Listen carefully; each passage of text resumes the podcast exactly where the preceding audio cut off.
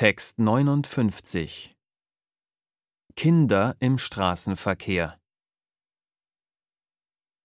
Alle elf Minuten verunglückt in Deutschland ein Kind im Straßenverkehr. Als Fußgänger, Radfahrer oder im Auto.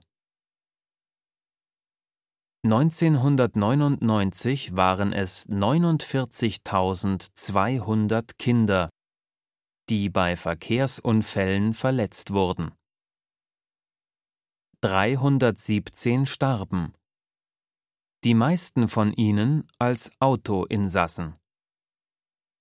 Ein Verkehrsclub fordert nun zum Schutz der Kinder eine Höchstgeschwindigkeit von 30 km/h in allen Wohngebieten.